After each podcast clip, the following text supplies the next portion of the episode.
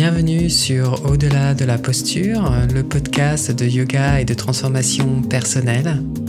Je suis Jean Itier, enseignant de yoga et formateur, et je vous propose toutes les deux semaines des outils concrets pour vous aider à trouver des réponses à des questionnements, à avancer dans votre pratique du yoga et à redonner du sens à votre vie pour trouver le courage de vivre en fonction de qui vous êtes vraiment.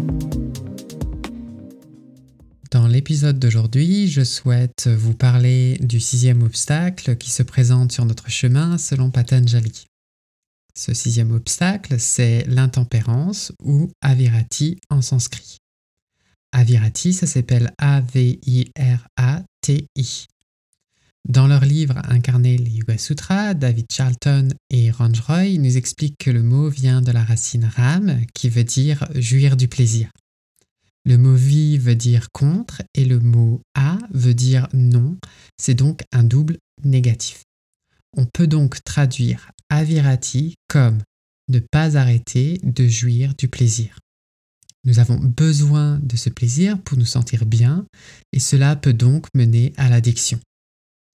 Si nous ne sommes pas présents à nous-mêmes, nous risquons de tomber dans le schéma de l'évitement de l'inconfort.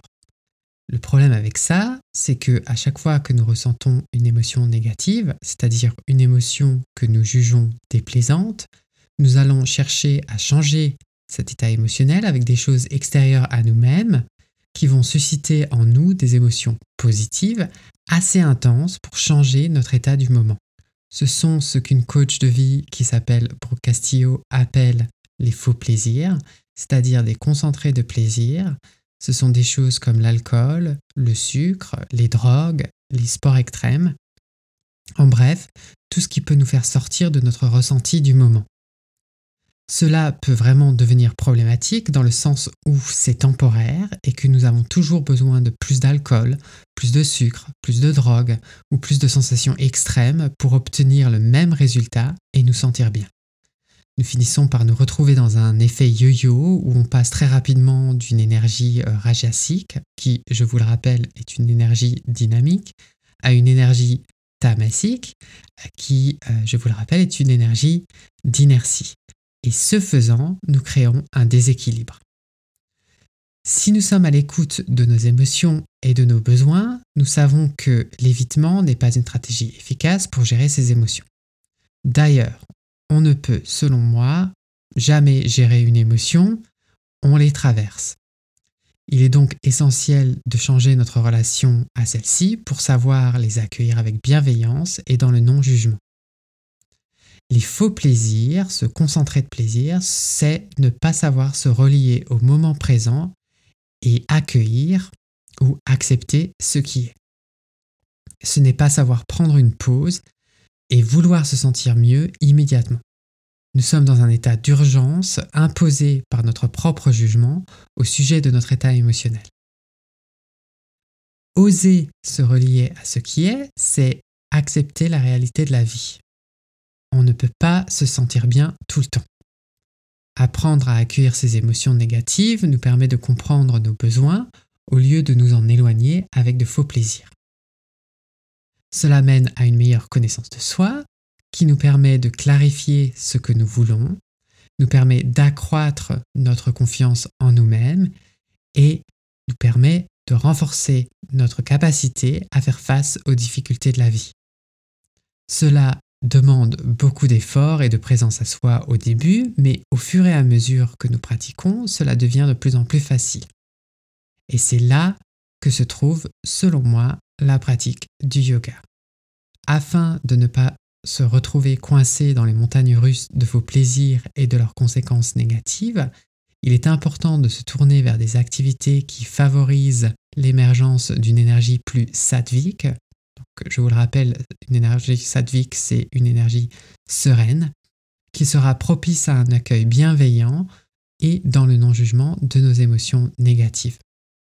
Ce sont des plaisirs d'origine naturelle comme la méditation, le yoga, la marche, la nourriture sadvique bien sûr, le lien social, l'art, la musique ou le chant. En bref, des activités physiques modérées ou artistiques afin de ne pas tomber dans les extrêmes. J'ajouterai qu'être présent ici et maintenant et changer notre relation à nous-mêmes aux autres et au monde a des conséquences positives sur notre avenir. Sinon, nous ne ferons que répéter nos schémas passés et par conséquent reproduire le même résultat. Comme le disait Einstein, la folie, c'est de faire toujours la même chose et de s'attendre à un résultat différent. Je vous invite donc à passer en revue vos activités quotidiennes et de vraiment euh, vous poser la question de comment vous gérez vos émotions négatives. Euh, donc c'est-à-dire comment choisissez-vous de passer votre temps? Êtes-vous dans l'évitement d'une situation et d'une émotion difficile? Vous tournez-vous vers de faux plaisirs pour vous sentir mieux? Si c'est le cas pour vous, faites attention à ne pas vous juger pour les choix que vous avez faits par le passé et que vous continuez à faire. Accueillez cette prise de conscience avec bienveillance, sinon vous risquez de vous dévaloriser et cela n'est aucunement propice à votre évolution. Je vous invite à pratiquer de cette manière et à me laisser un commentaire pour me faire part de votre expérience. Je vous remercie pour votre écoute et je vous dis à dans deux semaines. Pour ne manquer aucun épisode, abonnez-vous à la plateforme de votre choix. N'hésitez pas à laisser un avis et à le partager. Inscrivez-vous sur yogatherapie.fr pour recevoir par email des méditations et des pratiques guidées gratuitement. Souhaitez être accompagné en coaching, j'ai créé un programme d'accompagnement pour les personnes qui souhaitent se libérer de l'anxiété et vivre de manière plus sereine et alignée. Si vous êtes plutôt intéressé par l'enseignement du yoga, je propose aussi une formation en présentiel en Alsace et vous retrouverez toutes les informations sur mon site yogatherapie.fr. Yoga thérapie, c'est en un mot et au pluriel.